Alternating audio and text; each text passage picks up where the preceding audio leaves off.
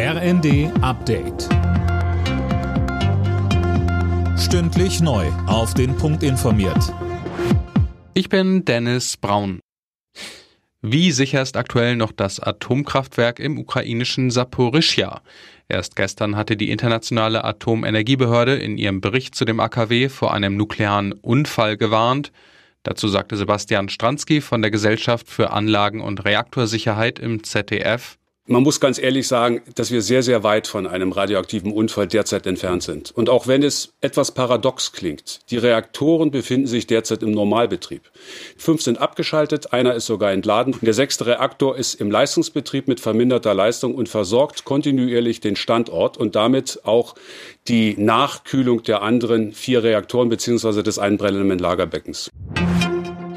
Was tun gegen den anhaltenden Fachkräftemangel? Das soll heute auf einem Gipfel in Berlin erörtert werden. Mit dabei sind etwa Arbeitsminister Heil, Wirtschaftsminister Habeck und Bildungsministerin Stark-Watzinger sowie auch Vertreter aus der Wirtschaft und der Gewerkschaften. Jetzt ist es offiziell. Großbritannien hat eine neue Premierministerin. Liz Truss wurde von der Queen zur Regierungschefin ernannt. Zuvor hatte der bisherige Premier Boris Johnson seinen Rücktritt bei der Königin eingereicht. In ihrer ersten Rede als Premierministerin sagte Truss, Gemeinsam mit unseren Verbündeten werden wir für Frieden und Demokratie in der Welt einstehen, wissend, dass wir im eigenen Land nur sicher sein können, sofern es auch im Ausland sicher ist. Indem wir in den Bereichen Wirtschaft, Energie und Gesundheit vorankommen, werden wir unser Land auf den Weg zu langfristigem Erfolg führen. Der Bundesverband Gütertransport und Logistik warnt vor Versorgungsengpässen in Deutschland.